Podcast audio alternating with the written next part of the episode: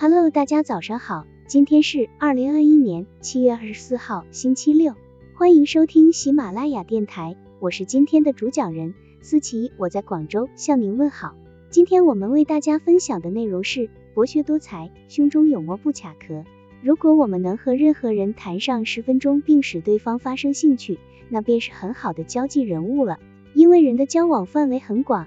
也许对方是个工程师，也许是个法学家，或者是个教师，或者是个艺术家，要么是个采矿工人。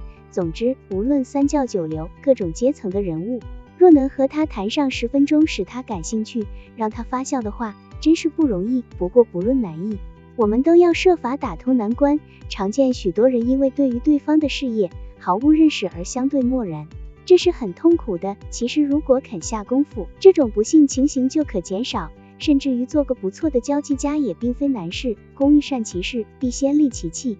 虽是一句老话，但直到现在仍然适用。所以要充实自己的知识。一个胸无点墨的人，当然不能希望他在说话中应对如流，妙趣横生。学问是一个利器，有了这利器，一切皆可迎刃而解。我们虽不可对各种专门学问皆做精湛的研究，但是所谓的常识却是必须具有的。有一般的常识。倘若能巧妙的运用起来，那么应付任何人做十分钟的兴趣谈话，应该是不难的。我们需多读书，多看报，世界的动向，国内的建设情形，科学界的新发明和新发现，世界各地的地方特点或人物的特性，以及艺术新作、时髦服饰、电影、戏剧作品的内容等，皆可从每日的报章和每月的杂志中看到。诚能如是，则应付于各种人物，自然轻松愉快。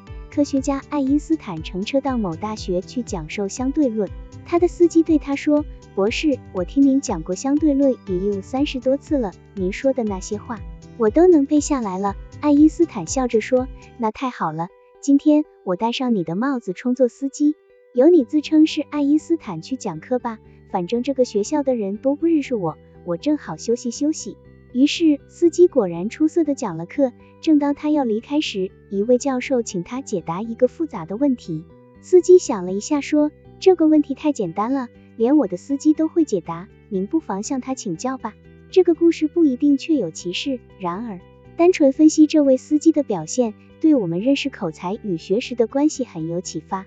这位司机的口才幽默大概是不错的，所以他能模仿爱因斯坦的言辞。语气出色的代替爱因斯坦讲课，但是这位司机并不具有爱因斯坦的学识，所以当那教授向他请教一个新的问题时，他卡壳了。可见口才是要以学识为基础的。鲁迅先生在给一位青年的信中说过这样一段名言：先前的文学青年往往厌恶数学、理化、史地、生物学，以为这些都无足轻重，后来连常识也不懂，研究文学不明白。